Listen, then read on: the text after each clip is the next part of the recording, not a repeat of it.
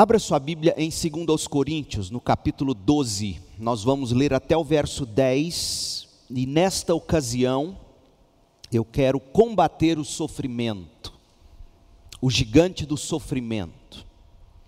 O sofrimento ele chega de, de todos os lados e de das mais diferentes formas. Mas o sofrimento, seja ele físico ou relacional, etc., o sofrimento sempre é sempre processado na alma. Portanto, o combate ao sofrimento, ele inicia neste combate na alma, antes mesmo de pensarmos em combater o sofrimento no corpo, por exemplo, na forma de uma enfermidade ou coisa do tipo. O gigante do sofrimento, ele é enfrentado, ele é confrontado na alma. Então, nesta manhã, combatendo o sofrimento, segundo aos Coríntios 12, de 1 a 10. É necessário, diz Paulo, que eu continue a gloriar-me com isso. Ainda que eu não ganhe nada com isso, passarei as visões e revelações do Senhor. Conheço um homem em Cristo que há 14 anos foi arrebatado ao terceiro céu. Se foi no corpo ou fora do corpo, não sei, Deus o sabe. E sei que esse homem, se no corpo ou fora do corpo, não sei, mas Deus o sabe, esse homem foi arrebatado ao paraíso e ouviu coisas indizíveis, coisas que ao homem não é permitido falar. Nesse homem me gloriarei, mas não em mim mesmo a não ser em minhas fraquezas. Mesmo que eu preferisse gloriar-me, não seria insensato, porque estaria falando a verdade. Evito fazer isso para que ninguém pense a meu respeito mais do que em mim vê ou de mim ouve. Para impedir que eu me exaltasse por causa da grandeza dessas revelações, foi-me dado um espinho na carne, um mensageiro de Satanás para me atormentar. Três vezes roguei ao Senhor que o tirasse de mim, mas ele me disse: Minha graça é suficiente para você, pois o meu poder se aperfeiçoa na fraqueza. Portanto, eu me gloriarei ainda mais alegremente em minhas fraquezas, para que o poder de Cristo repouse em mim. Por isso, por amor de Cristo, regozijo-me nas fraquezas, nos insultos, nas necessidades, nas perseguições, nas angústias, pois quando sou fraco, é que sou forte. Por que nós sofremos? A experiência humana confirma a observação feita por Elifaz a Jó. Ele faz em Jó capítulo 5, versículo 7, disse: O homem nasce para o sofrimento, para as dificuldades, o homem nasce para o enfado, tão certamente como as fagulhas, faíscas das brasas voam para cima. Você já viu uma, uma fogueira, você olhando para uma fogueira ali, queimando a lenha, a madeira, e aí você escuta os estalos enquanto o fogo consome a madeira, e, e junto com os estalos você enxerga faíscas, é inevitável. E ele faz, tentando justificar o sofrimento de Jó, diz que o homem nasce para o sofrimento, da mesma forma como tão certamente uma lenha, ao, ao sofrer o fogo, ou com o fogo, explode em faíscas para cima. É inevitável. Mas por que sofremos? O sofrimento caiu sobre a raça humana como consequência do pecado. Até Gênesis capítulo 3, o momento em que nossos representantes, Adão e Eva, desobedeceram e comeram do fruto proibido, o sofrimento até então era totalmente estranho aos seres humanos e o resto da criação. Como consequência do pecado, Deus lançou sobre tudo e sobre todos, todo tipo de problemas e de pesares, todo tipo de sofrimento com efeito. Gênesis 3, de 14 a 24, você encontra esta descrição. A única esperança e a solução definitiva para o sofrimento, para o sofrimento da criação inteira, a única esperança é Cristo Jesus. Ouça o que Paulo afirma. Abra sua Bíblia em Romanos 8, a partir do verso 18 até o 23, Paulo diz: Considero que os nossos sofrimentos atuais não podem ser comparados com a glória que em nós, os redimidos, glória que em nós será revelada. A natureza criada, a criação como um todo, aguarda com grande expectativa que os filhos de Deus sejam revelados, pois a criação foi submetida à inutilidade, não pela sua própria escolha, ou seja, todos os tormentos que nós vemos acontecer na natureza, não foi a natureza que escolheu isso. Ela foi submetida a tudo isso, não pela sua própria escolha, mas por causa da vontade daquele que a sujeitou, a saber, Deus. E por que, que Deus sujeitou a criação como um todo a essa inutilidade? Na esperança de que a própria natureza criada será libertada da escravidão, da decadência em que se encontra, recebendo a gloriosa liberdade dos filhos de Deus. E Paulo prossegue: Sabemos que toda a natureza criada geme até agora, geme como em dores de parto, e não só isso, mas nós mesmos que temos os primeiros frutos do Espírito, gememos interiormente, esperando ansiosamente nossa adoção como filhos, a redenção do nosso corpo. A única esperança para o sofrimento é a redenção em Cristo Jesus. Nós vivemos em um corpo decaído, nós vivemos em um mundo decaído, nós vivemos em uma sociedade decaída.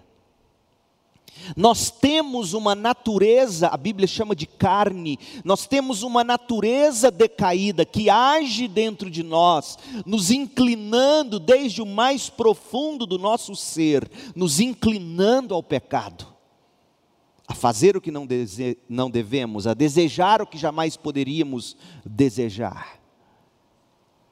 E mesmo quando nós somos salvos em Jesus Cristo, vivendo em Cristo, e mesmo estando destinados à glória eterna, todos nós vivemos uma vida que muitas vezes pode ser comparada a um vale de lágrimas. Como então viveremos? A Bíblia é a palavra de Deus e ela oferece alguma ajuda a todos aqueles que enfrentam o sofrimento, seja o sofrimento de que tipo for. Mas para que a Bíblia seja de fato eficaz no combate contra o sofrimento, a Bíblia não poderá ser distorcida da forma como vemos acontecer. Esta semana, por exemplo, alguém me enviou um pequeno vídeo de um rabino, provavelmente americano, mas falando português, parece-me que no sul do país, com, carregado de sotaque, e o rabino tentando trazer uma mensagem de esperança para este que ele descreveu como, como muita gente de fato pensa, um ano que se perdeu por causa da pandemia. E o rabino, usando a Torá, usando os livros de Moisés, ou pelo menos tentando fazer assim, ele, ele pronunciou palavras de esperança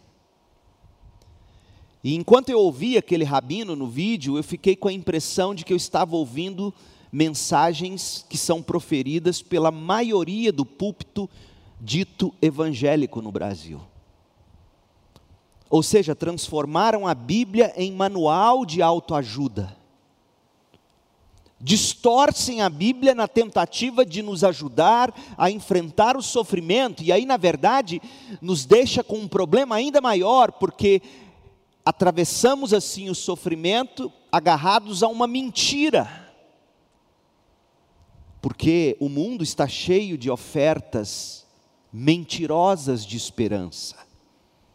Mensagens bem intencionadas, mas mentirosas, são pregadas em nome de Deus, das Escrituras, de Cristo, de forma distorcida e às vezes até traz algum tipo de, de esperança em meio ao sofrimento, mas é trágico. É como você atravessar uma, uma enfermidade letal, mortal, e em vez de tratar o problema, você fica tomando analgésicos para não sentir a dor. Muita gente tenta encontrar esperança no sofrimento tomando analgésicos, enquanto a doença do pecado está lá dentro, matando aos poucos. Muita gente sabe que se a mensagem bíblica não for distorcida, esta mensagem jamais será comercializada. E mais agora do que nunca, onde todo mundo se tornou de alguma forma midiático, igrejas, para não pararem, entre aspas, precisam de alguma forma recorrer à tecnologia para o bem ou para o mal, e as pessoas sabem que o Evangelho puro e simples, nu e cru, o Evangelho não é tão comercializável assim, afinal de contas, como dizer que o grande problema de um ser humano é o pecado dele, é a perversão moral dele, o eu pecaminoso? Como? E como dizer que a única solução para este grande e principal problema do ser humano é um único caminho, é uma única verdade, é uma única vida possível, tudo isso numa pessoa, Jesus Cristo. Esta mensagem não é palatável, não é comercializável. E as pessoas sabem disso. E então, para que essa mensagem se torne, digamos, palatável ou vendível, vendável, as pessoas distorcem o evangelho. Isso acontecia já nos dias de Paulo. 2 Timóteo capítulo 4, a partir do verso 3, Paulo escreve assim: haverá tempo em que não suportarão a sã doutrina, pelo contrário, cercar-se-ão de mestres, segundo as suas próprias cobiças, como que sentindo coceira nos ouvidos, e se recusarão a dar ouvidos à verdade, entregando-se às fábulas. A palavra grega para fábulas é muthos, de onde vem a palavra mito. Entregando-se a mitos, mitos em nome de Cristo, mitos em nome de Evangelho, mitos em nome de Bíblia Sagrada. O apóstolo estava correto quando ele previu que nos nossos tempos, os tempos seriam difíceis. As pessoas hoje são realmente egoístas, como Paulo disse que seria, avarentas. O grande problema das pessoas hoje é o medo que elas têm de não ficarem ainda mais ricas. As pessoas são egoístas, elas são avarentas, elas são orgulhosas, elas são arrogantes e muito mais. Confira a lista completa em 2 Timóteo 3, de 1 a 5. E a mentalidade do mercado reforça o que nós estamos dizendo. Tudo o que hoje é comercializado só é vendido no mercado se estiver acompanhado de uma mensagem mais ou menos assim abre aspas, adquira tal ou qual, compre isto ou aquilo, tenha isto ou aquilo outro, para você conseguir desfrutar plenamente o seu potencial ou o seu lazer. Sabe como a mensagem da Bíblia precisa ser reformulada? De forma a se adequar a esta lógica egoísta, avarenta, orgulhosa, arrogante, de uma forma mais ou menos assim: receba de Deus o poder, para você acabar com a sua fraqueza. Receba de Deus o poder para você anular seu sofrimento. E aí você vai conseguir desfrutar plenamente de seu potencial e lazer.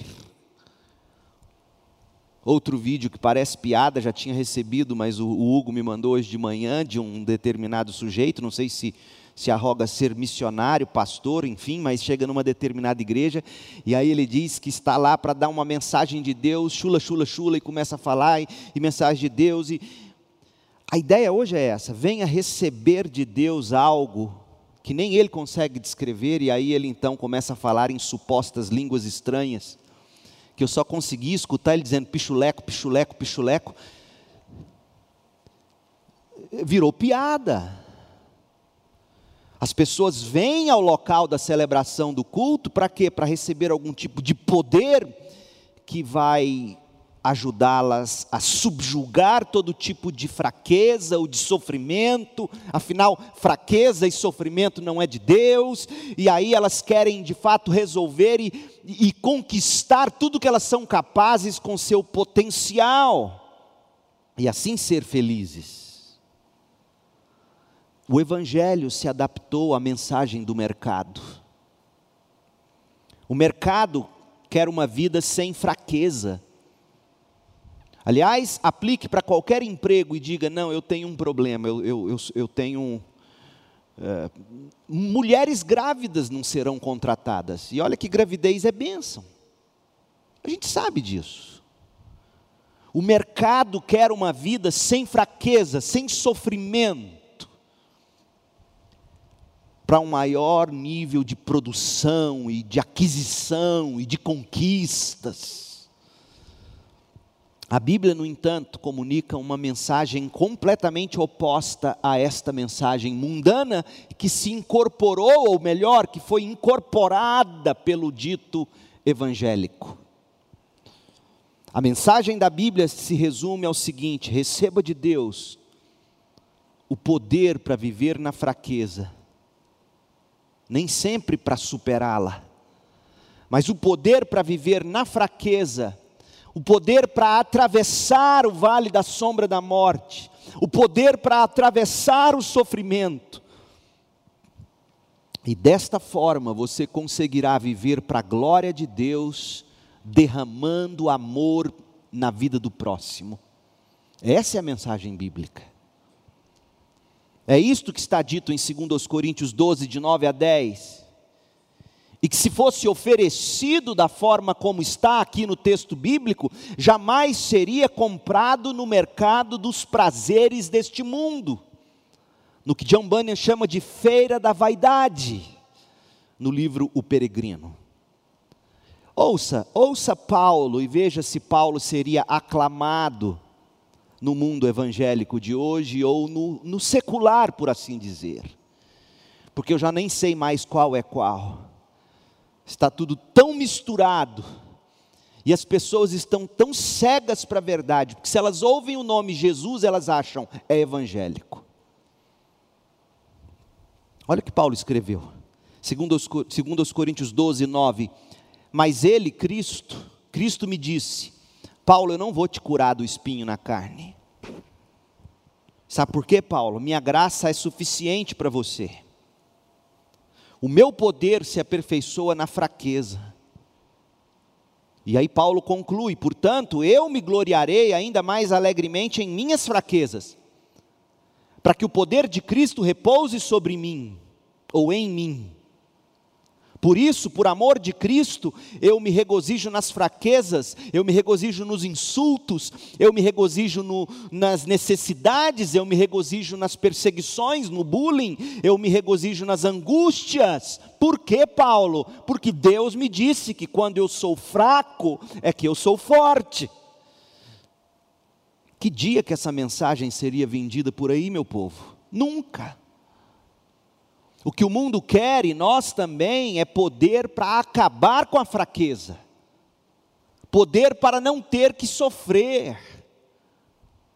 E quando nós somos ameaçados de qualquer maneira, a gente põe a boca no trombone, a gente vai para o Facebook, a gente vai para o Instagram, a gente vai para o WhatsApp, a gente sai e briga e faz live brigando. O mundo não quer poder para viver na fraqueza. O mundo não quer poder para aguentar o sofrimento, glorificando a Deus e servindo uns aos outros em amor. Por isso, que para atender às necessidades tão centradas no eu, a mensagem bíblica de hoje precisa ser drasticamente distorcida. O que infelizmente tantas vezes acontece. E aí vem a pergunta inevitável: qual é o problema de se distorcer a mensagem da Bíblia para que ela seja comercializada? Qual é o problema? Em primeiro lugar, quando você distorce a mensagem bíblica, você perde a verdade da mensagem bíblica. E aí sabe o que lhe resta? Lhe resta fábulas, como Paulo diz em 2 Timóteo 4:4. A mensagem bíblica, mesmo que dita em nome de Cristo, quando ela é distorcida, e mesmo que soe bonito, você deixa de ter a verdade para ter fábulas, para ter mitos. Quanta gente vivendo de mitos. Mas, em segundo lugar, o, o, problema em se distorcer a mensagem da Bíblia é que você anula o poder para ajudar quem está de fato no sofrimento. Porque o poder da mensagem bíblica está na sua verdade. E aí, sem a verdade, sem solução, a humanidade vai seguindo atolada no sofrimento. A revista Época, essa matéria, eu nunca me esqueci desse trecho, em 23 de setembro de 2013, ah, quando a revista comemorava 800 edições da revista, eles lançaram uma, uma matéria mostrando as 800 inovações que mudaram o mundo até 2013. Ah, segundo Valcir Carrasco, mudaram radicalmente o mundo, ou mudou radicalmente o mundo, o remédio tarja preta. Remédios controlados por prescrição médica. E veja, não há de minha parte qualquer declaração contrária a esse tipo de coisa. Uma constatação apenas, e, e veja se ele não tem razão. Valcir Carrasco escreveu: os tarjinhas, os tarjinhas pretas, os tarjinhas tornaram a vida mais suportável para um número absurdo de pessoas. E é verdade. Graças aos tarjinhas, as pessoas dormem, acordam, e é verdade. Mas olha o perigo. Elas dormem, elas acordam e terceiro, vivenciam uma sensação de felicidade sem nenhum motivo objetivo para isso. Fecha aspas. O mundo vive uma sensação, ou busca viver uma, uma sensação de felicidade, sem nenhum motivo objetivo, sem verdade, sem conteúdo. E esse é o mundo em que nós vivemos: é um mundo plástico, é um mundo de aparências. É um mundo onde alguém posta no perfil uma foto, boni foto bonita, sensual, com um sorriso, e horas depois comete suicídio, por exemplo é um mundo de aparências, é um mundo com apenas sensações de felicidade, sem nenhum motivo concreto, objetivo, verdadeiro para se sorrir. E é isto que acontece quando você distorce a verdade bíblica. Você arranca o, o, o conteúdo da, de toda a real felicidade e você arranca o poder da mensagem para de fato transformar. É uma tristeza, mas é a mais pura verdade. Quanta gente atolada no sofrimento e apenas seguindo a vida, apenas seguindo a vida ou querendo mensagens que ajude a seguir com a vida, com uma sensação de felicidade, sem nenhum motivo objetivo para essa felicidade. Para que fiquemos com a verdade da Bíblia e recebamos pelo Espírito Santo o poder para combater o sofrimento, o nosso objetivo agora vai ser mergulhar no texto que a gente leu, segundo os Coríntios 12, em busca de instrução. E que fique claro, porém, que combater o sofrimento não significa dizer que nós vamos combater a vida de uma forma que a gente não vai mais sofrer. Não é isso. Combater o sofrimento não significa eliminar o sofrimento totalmente. Combater o sofrimento não significa erradicar completamente o sofrimento. Por uma razão óbvia, é impossível, é como tentar enxugar gelo.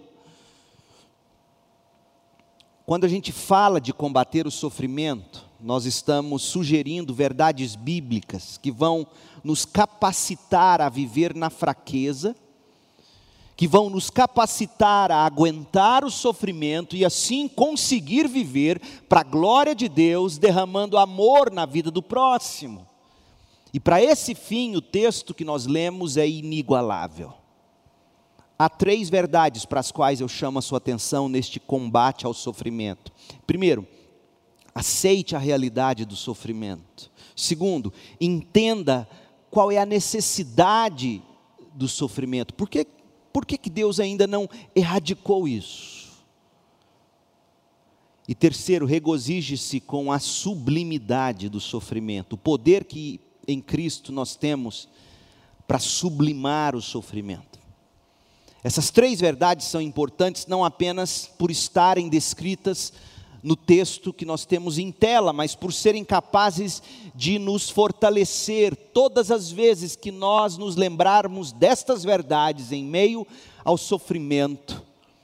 É possível em Cristo encontrar de novo poder e poder para perseverar. Em primeiro lugar, aceite a realidade do sofrimento. O sofrimento não é a sina de apenas alguns maus sucedidos o sofrimento não é maldição do diabo. O sofrimento é para todo mundo. Porque o sofrimento é fruto do pecado de todos nós. E nem mesmo os nossos momentos de grande experiência com Deus nos livram do infortúnio do sofrimento. Paulo que nos diga. O texto que nós lemos nos mostra Paulo mesmo dizendo que ele havia desfrutado de grandes momentos com Deus. Paulo diz que ele tinha tido visões e a gente lendo, por exemplo, Atos capítulo 9, verso 3, Atos 16, de 8 a 10, Atos 18, de 9 a 11, Atos 22, 6, Atos 22, 17, 18, Atos 23, 11, a gente descobre que Paulo, ao longo da vida dele, teve várias visões do Cristo ressurreto. E dessas muitas visões e revelações que ele recebeu, Paulo agora seleciona uma, uma revelação que ele teve, que lhe foi dada 14 anos antes de ele escrever esta carta. E sobre, sobre essa visão maravilhosa, três fatos podem ser destacados. Primeiro, essa visão veio do próprio Deus, ela procedia de Deus. Verso 1 Segundo os Coríntios 12, 1, é necessário que eu continue a gloriar-me com isso. Ainda que eu não ganhe nada com isso, passarei as visões e revelações do Senhor. Ele diz: olha, não foi alucinação, não foi resultado de algum tipo de, de erva que produziu alguma alucinação, não é nenhum tipo de esquizofrenia, ou, ou seja o que for, não é nenhum surto psicótico. O que eu tive foi revelação de Deus. E aí ele fala do privilégio dessas visões. Verso 2: Conheço um homem em Cristo que há 14 anos foi arrebatado ao terceiro céu.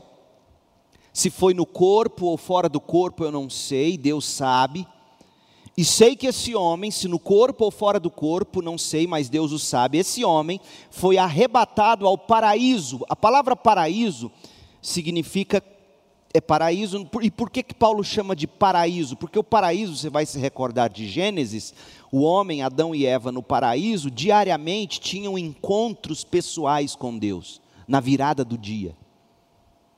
Então é como se Paulo estivesse dizendo para nós: eu fui levado à presença de Deus. Eu fui arrebatado à presença de Deus e ouvi coisas indizíveis, coisas que ao homem não é permitido falar. E tanta gente aí dizendo que foi lá e viu e volta contando, marca cruzada, ganha muito por isso e assim por diante. Paulo diz: não é permitido falar. Mesmo que tenham sido verdadeiras as visões de alguns desde Paulo, não é permitido ao homem falar. Ponto. E, mas Paulo, ele, reconhece o privilégio dessas visões, ele diz, elas vieram do próprio Deus, mas essas visões oferecem algum risco. Olha o verso 5. Nesse homem, mas não em mim mesmo, nesse homem me gloriarei, a não ser em minhas fraquezas. Nesse homem me gloriarei, mas não em mim mesmo, a não ser em minhas fraquezas. Ou seja, em que homem ele vai se gloriar? Nesse, nesse protótipo de homem glorificado que foi levado à presença de Deus, ele está dizendo. Porque em mim não há o que gloriar, porque eu sou corrompido pelo pecado. Eu vou me gloriar nas minhas fraquezas. Mesmo que eu preferisse gloriar-me, não seria insensato, porque estaria falando a verdade. Evito fazer isso para que ninguém pense a meu respeito mais do que em mim vê ou de mim ouve. Ou seja, Paulo está dizendo: eu não vou falar de um jeito que vai fazer vocês acharem que eu sou algo que eu não sou. Eu não quero que vocês me vejam como eu não sou. Eu não quero que vocês tenham uma impressão errada de mim. Esse é o risco que Paulo está aqui prescrevendo. Então, depois do topo, do topo da revelação de Deus, veio o vale. Depois do êxtase veio o sofrimento. E aí Paulo faz a transição das visões celestiais, até o verso 6, para o espinho na carne, do verso 7 ao 10. E ele nos ensina que a vida é tecida de altos e baixos. A vida é feita de momentos alegres e tristes. A vida é feita de sorrisos e de sofrimentos. A vida é feita de cores escuras e de cores alegres. E esses sofrimentos, trançados no tecido da vida, Paulo chama eles de fraqueza. E ele cita algumas dessas fraquezas ou desses sofrimentos. Olha aqui, 2 Coríntios 12, verso 9. Mas o Senhor me disse: Minha graça é suficiente para você, Paulo. Gente, eu, eu, fiquei pensando, meditando nesse texto hoje. Tanta coisa nos foi tirada nesse período de pandemia, e creio eu, tirada pelo próprio Deus. Tanta gente entediada, tanta gente sofrendo por tudo que nos foi tirado, a alegria de sair de casa, de encontrar pessoas, de tanta coisa nos foi tirada.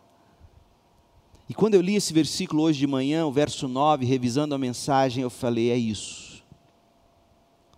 É como se Deus estivesse dizendo aos crentes: crentes, vocês precisam aprender que minha graça lhes basta. Minha graça sem a possibilidade de sair de casa, minha graça é suficiente, sem a possibilidade de rever amigos, minha graça basta a vocês.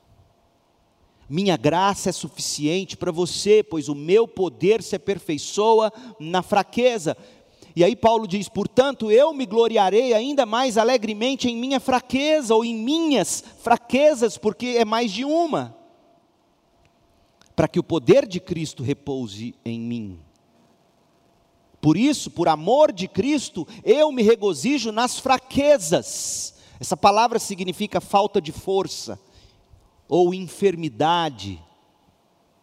E aí ele detalha alguns tipos de fraquezas, por exemplo, insultos, necessidades físicas, materiais, perseguições, angústias. Pois quando sou fraco é que sou forte.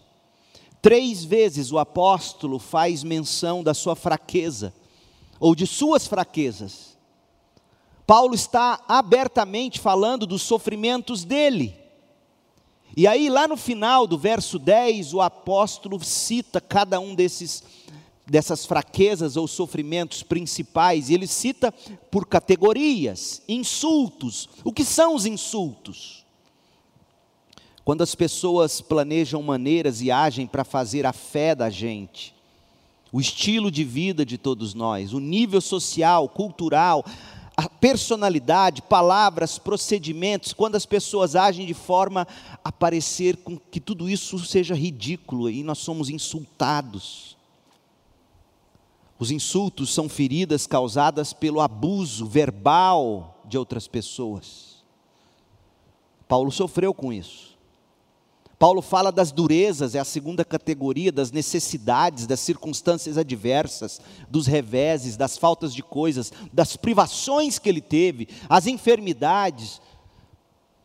Paulo fala das, das fraquezas promovidas pela perseguição, quantas vezes ele foi perseguido, ele fala das angústias, ele fala daqueles estados da alma em que te deixa deprê, te deixa para baixo, te abate, ele fala de estresse, ele fala de tensão, ele fala de depressão, tudo isso podendo ser englobado nessa única palavra, angústias. Perceba, portanto, que a fraqueza descrita por Paulo não é alguma tendência que ele tivesse para o pecado. Muita gente diz isso. Muita gente diz que o espinho na carne de Paulo era suas tentações, e ele diz: não, não é isso. Apesar de que tentações também nos fazem sofrer. São sofrimentos diferentes que, de tão intensos, enfraqueciam Paulo e ele descreve esses sofrimentos de fraquezas. Ele se sentia fisicamente fraco, ele se sentia também espiritualmente fraco, porque ele fala de angústias. E quantos de nós nunca se viu assim? Fracos no corpo, fracos na alma por causa do sofrimento. Paulo ensina com o exemplo dele que a vida é assim. Há momentos em que Deus nos leva há um êxtase na presença dEle. Há momentos em que nós atolamos no vale do sofrimento.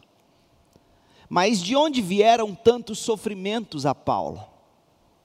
Quais eram as fontes das fraquezas de Paulo, Deus ou Satanás? Ou ambos?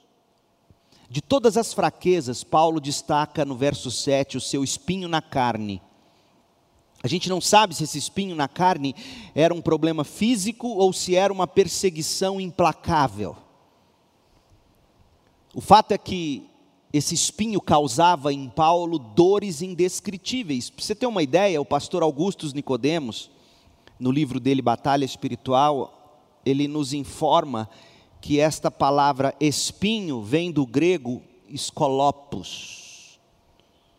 Escolopes que significa o seguinte: deixa eu ler para você, para você ver que tipo de dor Paulo está falando. A palavra espinho pode ser traduzida como estaca. Na literatura extra-bíblica, que remonta ao século I, a palavra espinho ou estaca é usada para se referir à estaca que era usada pelos carrascos do Império Romano para empalar os condenados e levá-los à morte. Era uma forma de morte dolorosa. O empalamento era um suplício antigo em que o condenado, escute, tirem as crianças da sala. O condenado, ele era espetado pelo ânus, com uma estaca pontiaguda, ficando exposto ali empalado até ele morrer. Essa é a palavra que é usada aqui, estudiosos sérios como Lightfoot e Ramsey acreditam que a melhor tradução é uma estaca na carne. Veja a dor desse homem. Fosse esse espinho perseguição, o que parece ser mais correto, parece que Paulo aqui está falando, até porque se você lê o contexto todo dessa carta e os, e os textos imediatos aqui que compõem a narrativa, parece que, que esse espinho na carne, Paulo faz referência a ele, essa dor que ele sentia vinha através dos judaizantes que perseguiam Paulo, difamavam Paulo. Tudo que Paulo descreveu aqui em termos de fraqueza é que os judaizantes faziam com ele. Os judaizantes insultavam Paulo, privavam Paulo, perseguiam Paulo, angustiavam Paulo. Então, de fato, parece que esse espinho na carne era essa perseguição incessante, e Paulo orava e pedia: Deus, faça com que isso acabe. Deus diz: não. E outra coisa, a palavra espinho no Antigo Testamento, toda vez que a gente lê essa palavra, ela faz referência às nações vizinhas a Israel que perseguiam o povo de Deus no Antigo Testamento. Então, Paulo também usa essa linguagem que o leitor conhecedor do Antigo Testamento se recordaria. Paulo está falando desses judaizantes. Em terceiro lugar, Paulo chama ele de mensageiro de Satanás. Então, pode ter sido perseguição, Pode ter sido cegueira, porque ele fala em Gálatas 6,10 que ele escrevia em letras grandes. Tertuliano, um dos pais da igreja, diz que Paulo sofria de epilepsia. Jerônimo, que trazia, traduziu a Bíblia para o latim, diz que Paulo sofria de enxaquecas. E os mais engraçadinhos dizem que ele sofria de feiura, porque em 2 Coríntios 10, 10 ele fala da sua aparência horrível. O fato é que era algo muito doloroso, que o incomodava, que o inquietava, que o perturbava profundamente. Afinal, quem conseguiria viver bem com essa estaca enfiada no corpo e na alma? Ademais, gente, tal o espinho na carne se tratava de algo contínuo, porque o verbo está na forma presente, indica persistência. Era muito humilhante, porque ele diz que golpes no rosto com punho fechado, me esbofeteando, é o que está no verso 7. Foi-me dado, ou a melhor tradução seria: tem sido me dado recorrentemente um espinho na carne, um mensageiro de Satanás para me esbofetear, me bater no rosto. Quer coisa mais humilhante do que levar tapa na cara? Doloroso, humilhante e persistente. Essa era a natureza do sofrimento de Paulo, mas de onde vinha? Vinha de Satanás. Era um mensageiro de Satanás. Agora, note bem o seguinte: que assim como foi no caso de Jó, o diabo não agiu sem limites ou sem restrições divinas. Deus estava no comando. Porque olha o que o texto diz: Foi-me dado um espinho na carne, um mensageiro de Satanás. A expressão foi-me dado indica que Paulo estava consciente de que o mensageiro de Satanás agia com a permissão ou pelo decreto do próprio Cristo.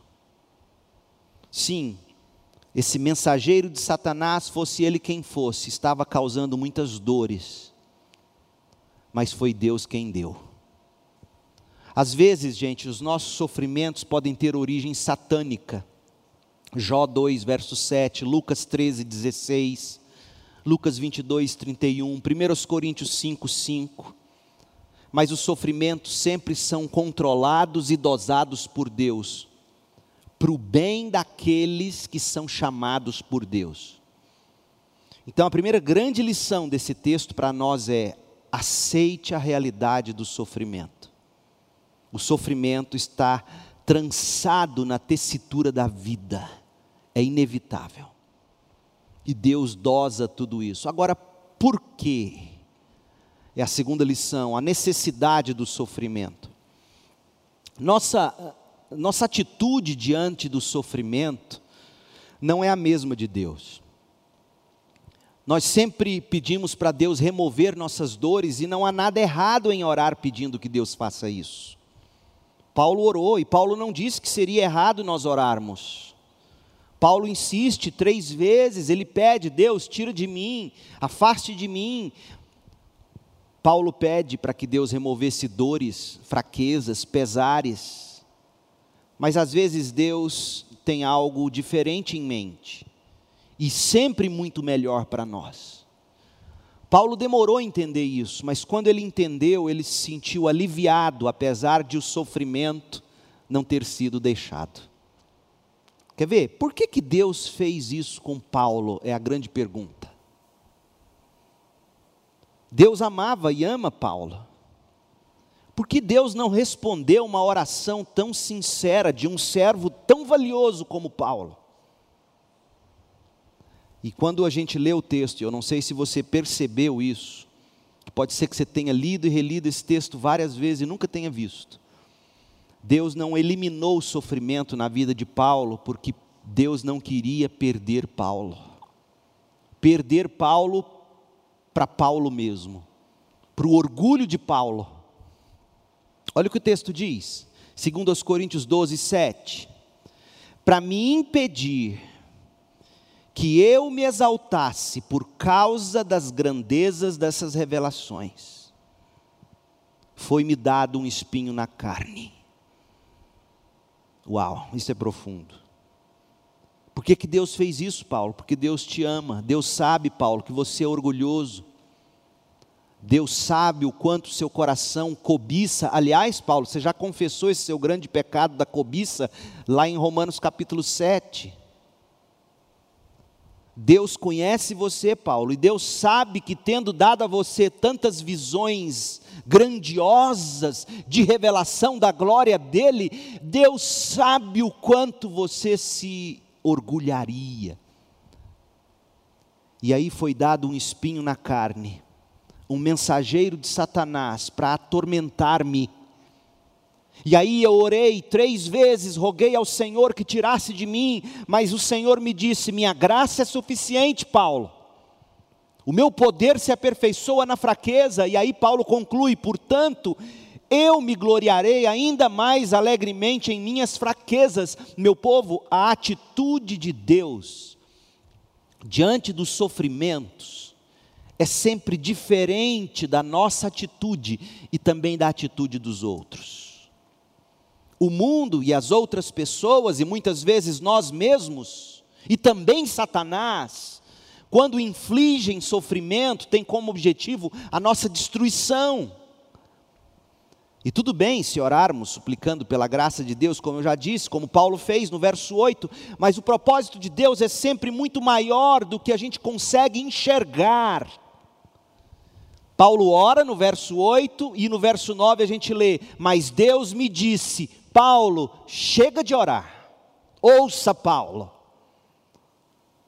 Gente, quanta gente entorpecida em oração, falando, falando, falando para Deus. E Deus já cruzou os braços e olha, põe a mão no queixo, olha e fala assim: hora que você calar e me ouvir, eu te falo. Quanta gente embriagada em monólogos que eles chamam de oração. Paulo, chega, minha graça te basta. Paulo, ouça. Foram os muitos sofrimentos que fizeram Paulo aprender que Deus age em todas as coisas para o bem daqueles que o amam, dos que foram chamados de acordo com seu propósito, Romanos 8, 28. Gente, o sofrimento é indispensável para nós. Por que, que eu digo isso? o sofrimento foi indispensável para o próprio Cristo, que aprendeu tudo o que aprendeu pelas coisas que sofreu, Hebreus 5, de 8 a 9. Realizou a obra dele, a obra de Cristo foi realizada através do sofrimento, Hebreus 13, verso 12. Nós, nós aprendemos pelo sofrimento, Romanos 5, de 3 a 5 nós servimos melhor sob sofrimento, Colossenses 1, 24. E olhando para esse texto, deixe-me mostrar para vocês de forma particular por que, que o sofrimento é necessário. Em primeiro lugar, para a gente olhar para Deus. C.S. Lewis dizia que o, o, o sofrimento é Deus gritando num megafone, nos chamando para Ele. Olha o verso 7, mais uma vez, para impedir que eu me exaltasse por causa da grandeza dessas revelações. A quem muito é dado, muito será cobrado. Deus se revelou de forma inigualável a Paulo. Em contrapartida, para que ele não se orgulhasse, não saísse contando vantagem, Deus disse: você vai continuar sofrendo. Por quê? Porque esse sofrimento humilha, nos coloca no nosso lugar. Spurgeon dizia, Spurgeon que sofreu de depressão por anos e anos na vida dele, Spurgeon dizia: Deus me colocou isso para eu não me orgulhar. Todos os grandes homens e mulheres da história que andaram com Deus entenderam que o sofrimento nos faz olhar para Deus. E quanta gente no meio dessa pandemia, já cheia de nervos, querendo apenas que tudo volte ao normal, sem ter ouvido ainda de Deus, Leandro, a minha graça te basta. Tudo nos foi tirado, ou pelo menos quase tudo, pense bem você nesses últimos tempos. É Deus dizendo: a minha graça basta a vocês, mas a gente não se contenta, e aí Deus permanece, mantém o sofrimento, para impedir que algo na nossa vida nos roube dele. No caso de Paulo, para impedir que o orgulho roubasse Paulo de Deus. O sofrimento não é para Deus nos destruir. O sofrimento não é Deus pesando a mão para nos castigar, como alguns crentes dizem. O sofrimento não é o diabo pura e simplesmente querendo acabar com a nossa raça. O sofrimento é a forma de Deus dizer: Paulo, Leandro, coloque seu nome, Fulano, olhe para mim. Eu li no Twitter do Paul Tripp essa semana e Paul Tripp tem uma doença séria nos rins. Outro grande homem de Deus, o Timothy Keller, foi agora diagnosticado de câncer no pâncreas. E se você vê as postagens que ele tem feito ultimamente no Twitter dele em inglês, homens que andam com Deus. E Paul Tripp escreveu o seguinte no Twitter dele essa semana: Seu Senhor desviará a sua direção enquanto Ele leva você a um caminho muito melhor. Nós fizemos planos, eu fiquei lembrando início do ano, quem de nós não fez planos e Deus pegou o barco da nossa vida e fez assim, ó, 180 graus, na outra direção. Seu Senhor desviará a sua direção enquanto Ele o leva a um caminho muito melhor. A outra frase do Twitter do Paul Tripp: Seu Senhor lhe enviará uma tempestade, não para puni-lo, mas para resgatá-lo de uma tempestade do coração que o tem em suas mãos e deixará um rastro de destruição na sua vida. Paul Tripp conhece a Bíblia dele. Paul Tripp sabe que às vezes Deus nos coloca em tempestades para o pecado do nosso coração não nos destruir Pense bem quanta coisa Deus pode estar poupando você nesse tempo de pandemia. E a última frase dele no Twitter dessa semana que me impressionou do Paul Tripp foi: Deus derrubará o que você construiu. Não porque Deus está com raiva de você, mas porque Deus te ama e está fazendo uma base melhor sobre a qual construir. Há momentos em que Deus quebra todos os nossos fundamentos para dizer: não dá para construir sua vida nisso. O sofrimento não é para Deus nos destruir, gente, mas para Ele não nos perder para nós mesmos. Paulo recebeu o espinho e Deus nunca tirou o espinho, porque Deus deu muito e disse: Paulo, para eu não te perder, vai acostumando minha graça te basta. Segundo, para a gente buscar a Deus. No verso 8, três vezes roguei ao Senhor que tirasse de mim. O sofrimento não é para ser usado contra Deus, nem para vivermos a vida lamentando, mas para a gente ir a Deus, para a gente aprender a buscar Deus. Em terceiro lugar, para a gente depender de Deus, olha o que Deus diz no verso 9: Mas Deus me disse: Minha graça é suficiente, Paulo, o meu poder se aperfeiçoa na fraqueza. O sofrimento não é para nos fazer desgostar da vida, apesar de que o sofrimento tem esse poder, tem o poder de fazer a gente desgostar da vida, porque se tudo o que temos na vida é aquilo que o sofrimento toma de nós, nós nos desesperamos. E quanta gente, tudo que elas têm na vida é a saúde, aí vem uma enfermidade, elas se abalam. Quanta gente, que tudo que elas têm na vida são filhos, aí algo acontece com o filho, ela se abala. Quanta gente? Que tudo que ela tem na vida é dinheiro, e aí quando o dinheiro está ameaçado, ela se entristece. O sofrimento, quando ele toca aquilo que são as únicas coisas que temos na vida, ele destrói. E muita gente tem sido destruída nos últimos tempos. Mas o sofrimento não consegue destruir a coisa mais importante: Cristo. Porque se Cristo é o nosso tudo, se viver é Cristo, morrer é lucro.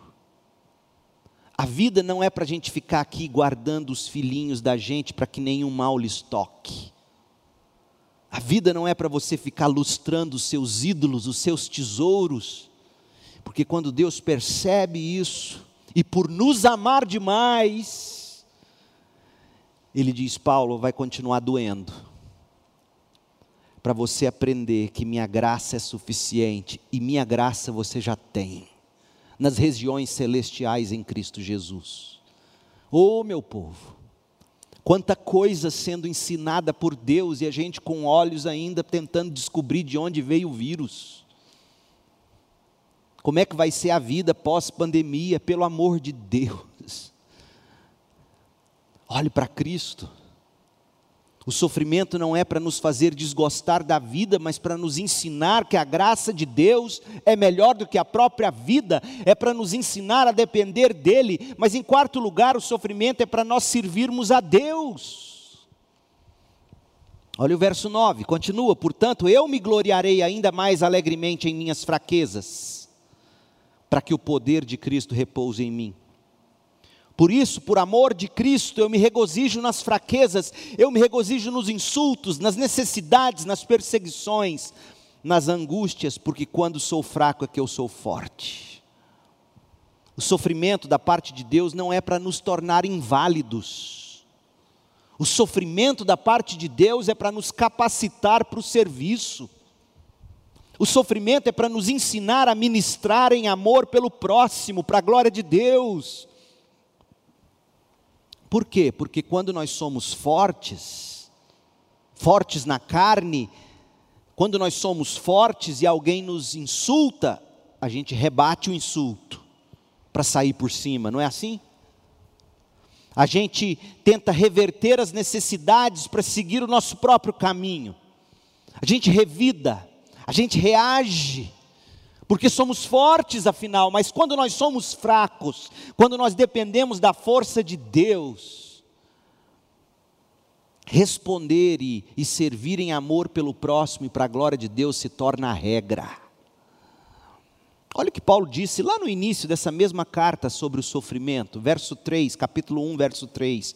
Bendito seja o Deus e Pai de nosso Senhor Jesus Cristo Pai das misericórdias, Deus de toda consolação. Por que toda consolação? Porque há um tipo de consolação que a gente só conhece se a gente estiver sofrendo. Há um tipo de misericórdia que a gente só prova quando a gente está na pior. E Paulo já tinha provado de tudo. Pai das misericórdias, Deus de consolação, de toda consolação, que nos consola em nosso sofrimento, em nossas tribulações, para que com a consolação que recebemos de Deus, a gente possa consolar os que estão passando por tribulações como as nossas. Perceba que sofrimento é necessário, porque sofrimento é pedagógico. Deus é um, é um professor diferente dos professores da vida. Por quê? Os professores do colégio, da faculdade, o que, é que eles fazem? Eles te dão a lição e depois aplica a prova. Deus não, ele aplica a prova e vai dando a lição. E quando ele aplica a prova, nós nos submetemos em fé e vamos aprendendo.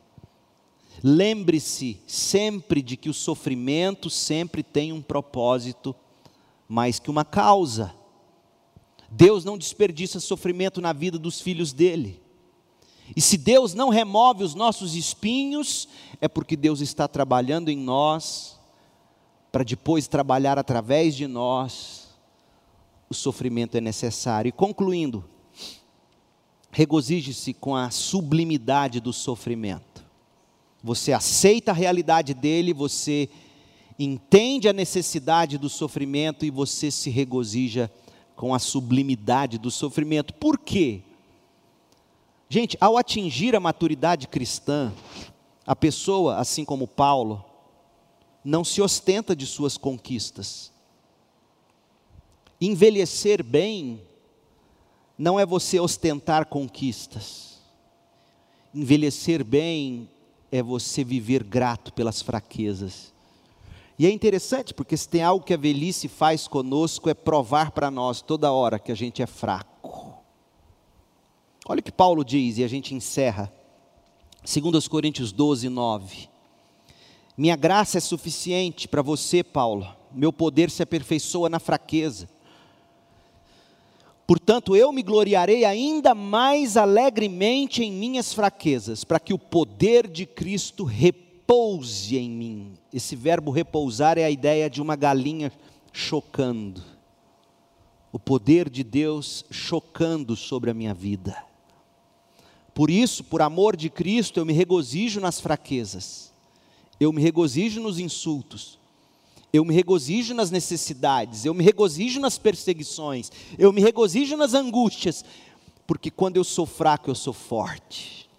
Pense bem, quando alguém te insulta, para usar aqui os sofrimentos de Paulo, quando alguém te insulta, o que, que essa pessoa quer com o insulto? A pessoa que insulta quer reduzir o insultado a nada. Não é isso? E Paulo diz: é verdade, eu sou nada. Cristo é tudo em mim. Quando alguém me persegue, quando alguém tenta me angustiar, quando alguém tenta me fazer passar por necessidade, essa pessoa quer tirar tudo de mim, até a alegria, por isso fica a angústia. E Paulo diz: é verdade, eu tenho nada nesse mundo, Cristo é meu tudo. Que sublimidade, que valor há no sofrimento, o poder de Cristo repousa sobre nós, arma sua tenda sobre nós, a glória de Deus brilha através de nós, enquanto nutrimos doce comunhão com o Cristo. Viver sem sofrimento é impossível mas quando a gente consegue, pela graça de Deus, a gente cresce. Aceite a realidade do sofrimento, entenda a realidade do sofrimento e se regozije com a sublimidade do sofrimento, porque a gente encontra força para viver na fraqueza. Ou a gente se sucumbe pelo orgulho ou qualquer outro pecado. Deixa eu terminar com uma historinha que talvez você conheça, mas que me falou tanto quando eu pensava sobre isso. Certa vez uma menina encontrou um casulo, um casulo pendurado num galho no meio da floresta. Aquela criança pegou o casulo, levou para o quarto, colocou dentro de um vidro, esperando a borboleta desabrochar de dentro do casulo. E aí ela enxergou a borboleta lutando, lutando muito, enquanto tentava sair da abertura do casulo. E a menina ficou com dó da borboleta. Observando aquela cena angustiante, a menina resolveu ajudar o pobre inseto a sair daquele casulo apertado e com boa intenção, com muito cuidado, a menina foi lá no casulo e quebrou os outros pedacinhos que faltava para a borboleta sair logo. E depois, depois que ela fez isso, depois que ela quebrou as casquinhas do casulo, a borboleta de fato saiu rapidinho, sem nenhum esforço. Mas a menina começou a perceber algo estranho acontecendo com a borboleta. A borboleta não abriu mais suas belas asas. a borboleta começou a exibir duas asas murchas, enrugadas, feias, inúteis. E aí, eu li essa história, eu ainda era pastor em Campinas e eu não entendi. Procurei uma, uma jovem da igreja que à época estava terminando o doutorado em biologia e perguntei por que, que isso aconteceu. E ela me deu a explicação científica que eu traduzo na forma teológica como eu compreendi. Deus projetou a borboleta e o casulo para que no ato de sua saída dessa abertura apertada, a borboleta sofra e lute para endireitar e fortalecer suas asas. Portanto, sem a pressão da abertura apertada do casulo, quando a menina quebrou as casquinhas e, e, deixou ela sair sem nenhum esforço, a borboleta teve roubada a beleza de suas asas. E o mais importante, dela foi roubada também a habilidade de voar para o céu. A borboleta que foi ajudada, mas que deveria ter passado pelo sofrimento, ficou condenada a arrastar-se pelo chão. Meu povo, quando somos fracos é que somos fortes. O poder de Deus se aperfeiçoa na fraqueza em meio ao sofrimento. Ó Deus, em nome de Jesus, que o Senhor nos faça entender esta realidade de forma regozijante. Ajuda-nos a derrubar na alma a angústia do sofrimento. Ajuda-nos a compreender, meu Pai, o sofrimento é uma realidade ele é necessário. Portanto, faça-nos regozijar com a beleza que é possível encontrar no sofrimento. Em nome de Jesus. Amém.